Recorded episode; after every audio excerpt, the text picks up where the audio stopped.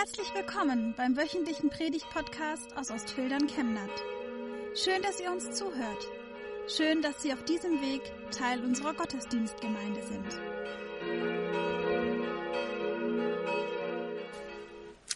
Wurdest du schon einmal verraten? Vielleicht als Kind, als du dich versteckt hast und deine kleine Schwester dein Versteck preisgegeben hat? Oder in der Schule, als du Hausaufgaben abgeschrieben hast und irgendjemand musste es ja weiter sagen. Verrat ist hier vielleicht ein bisschen ein großes Wort. Es ist vielleicht mehr ein verpetzt werden. Aber vielleicht kennst du auch Verrat von einer anderen Qualität. Du hast sehr persönliche Gedanken und Gefühle, Probleme als Geheimnis weitergegeben, mit jemand geteilt, dich ihm anvertraut. Und diese Geheimnisse wurden weitergegeben. Du hast Geld und Zeit investiert in ein Projekt und dein Geschäftspartner hat dich sitzen lassen und sich aus dem Staub gemacht. Vielleicht hast du auch eine Liebesbeziehung geführt, dich einem Menschen ganz geöffnet, dich ganz hingegeben und vertraut und wurdest betrogen und schließlich alleine gelassen. Die Gefühle, die entstehen, wenn der Verrat offenbar wird, sind schwer in Worte zu fassen.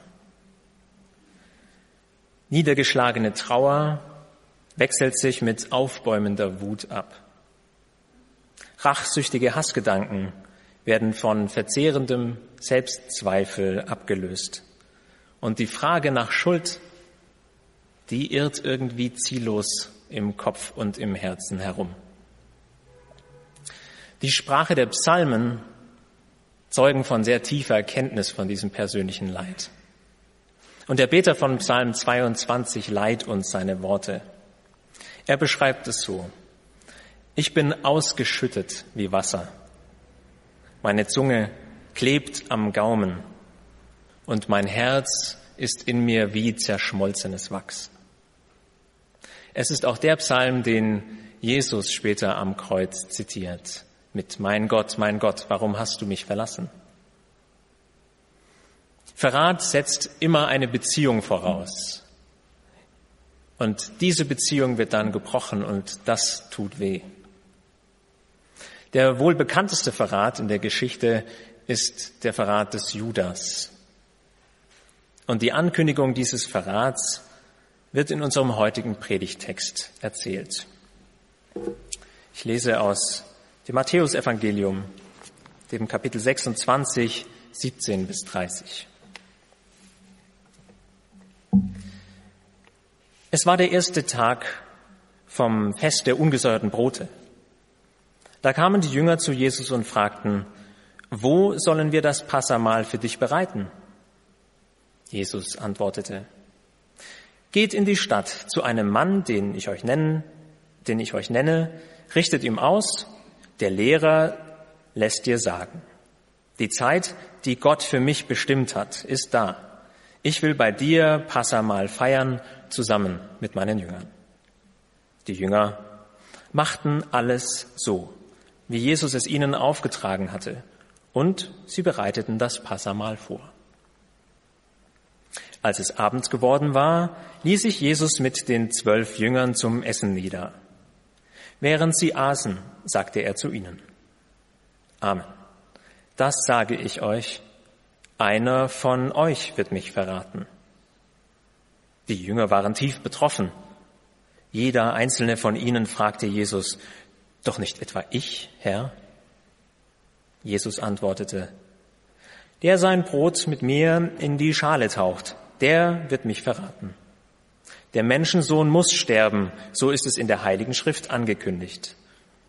Aber wehe dem Menschen, der den Menschensohn verrät. Er wäre besser nie geboren, nie geboren worden. Da sagte Judas, der ihn verraten wollte, zu Jesus, doch nicht etwa ich, Rabbi. Jesus antwortete, du sagst es.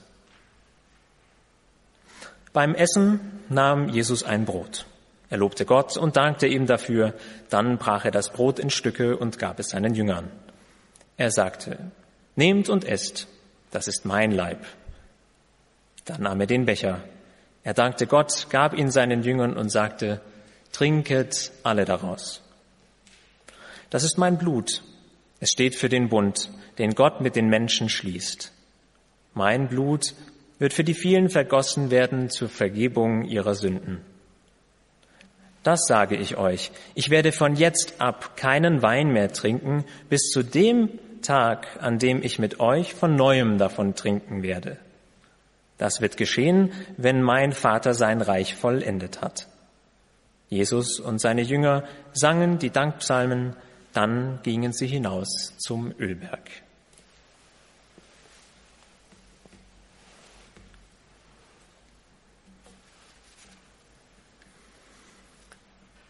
Stellt euch vor, stellen Sie sich vor, ein schönes Fest, geplant, gut vorbereitet, mit guten Freunden. Alles ist top vorbereitet, das Essen schmeckt gut, der Wein hat Klasse. Die Gespräche kommen so langsam in Gang, das Feiern mit Freunden, das vermissen wir ja gerade alle, hat begonnen und dann ruft der Gastgeber kurz zusammen und sagt, vielleicht in etwa so, schön, dass ihr alle da seid und dass ihr euch schon etwas kennengelernt habt und miteinander ins Gespräch gekommen seid. Ich wollte euch noch etwas sagen. Einer von euch wird mich verraten.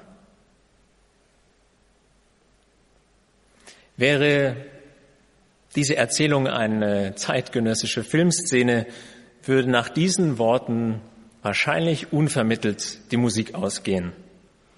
Es wäre schlagartig still und irgendwo in der Ecke würde vielleicht ein Glas zu Bruch gehen. Schockstarre.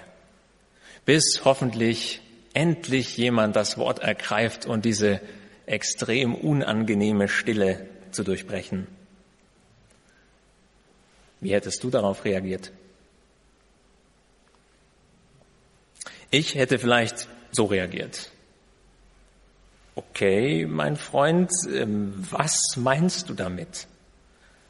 Oder wie kommst du darauf? Anders die Jünger Jesu in der Erzählung von Matthäus.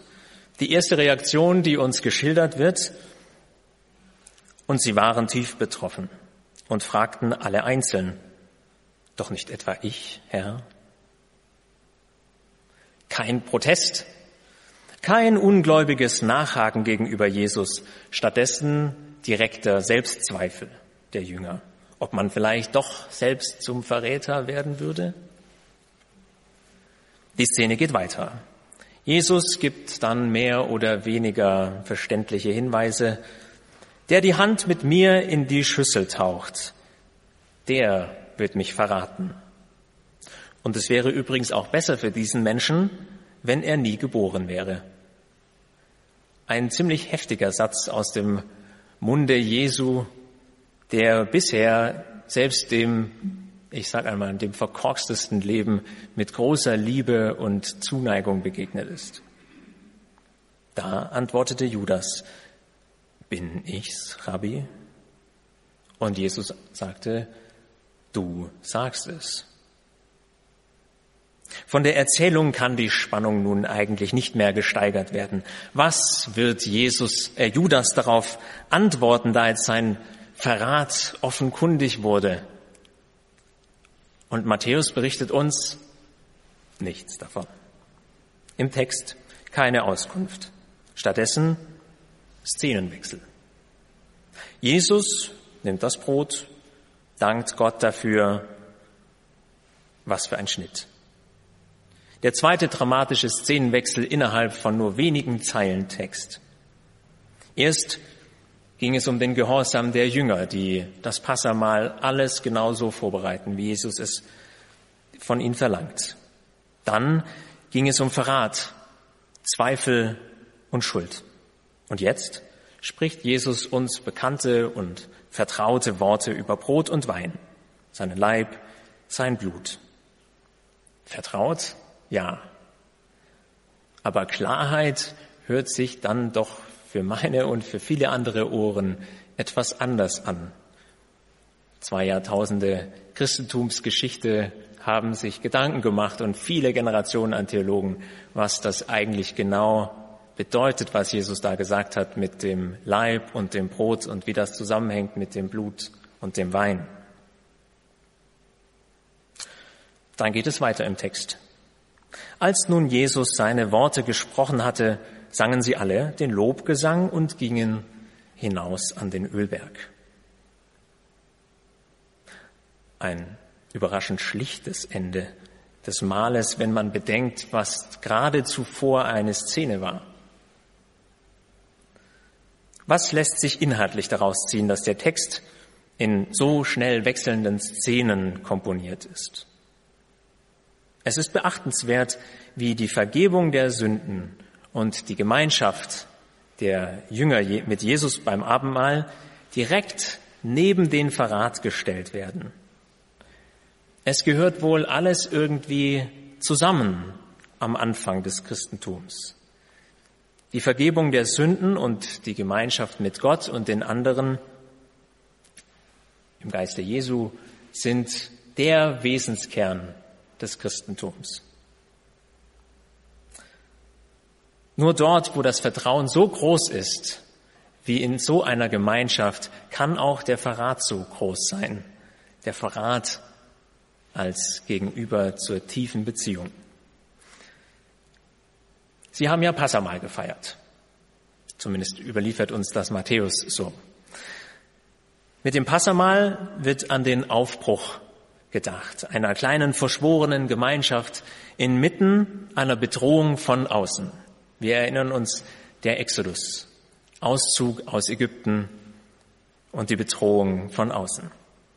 Demgegenüber konzentriert sich das Abendmahl auf eher eine komplexe Bedrohung, die sowohl von innen durch die Jünger als auch von außen geschieht. Es ist hier zunächst einmal nur Judas, der als Verräter gekennzeichnet wird. Aber wenn wir weiter denken, wir wissen, die nächste Szene, Garten Gethsemane, Jesus wird gefangen genommen. Dort flieht dann auch der Rest der Jünger. Zweifel und Verrat. Liebe und Sündenvergebung bilden eine Spannung, die wir vielleicht als Christen auch persönlich ganz gut kennen. Ostern ragt hier bereits in die Passion hinein. Die Liebe wird geopfert, dem Geld, der Macht, dem Stolz. Und jede und jeder von uns hat seine ganz eigenen persönlichen Verlockungen, die uns dazu bringen, uns immer wieder von Gott abzuwenden. Der Verräter sitzt mit am Tisch, auch in uns. Wie schnell und unvermittelt es von treuerster Nachfolge zur Abwendung kommen kann, zeigt eben dieser Text. In diesen schnell aufeinanderfolgenden Szenen. Gerade noch Gehorsam, dann schon im Zweifel und dann die Abwendung.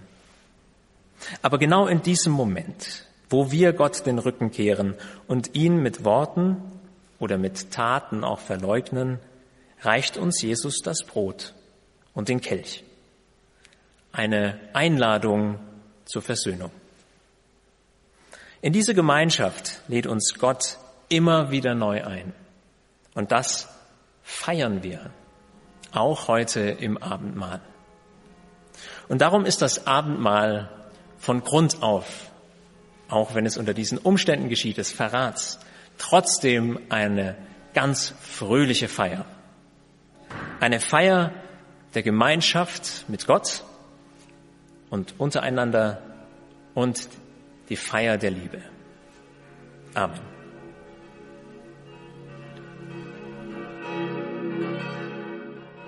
Wir wünschen eine gute und gesegnete Woche und hoffen, dass Sie nächste Woche wieder dabei sind, oder wir dich beim nächsten Mal im Gottesdienst vor Ort sehen. Weitere Infos zur predigenden Person und zu den Angeboten unserer Kirchengemeinde findet man auf unserer Homepage chemnat-evangelisch.de.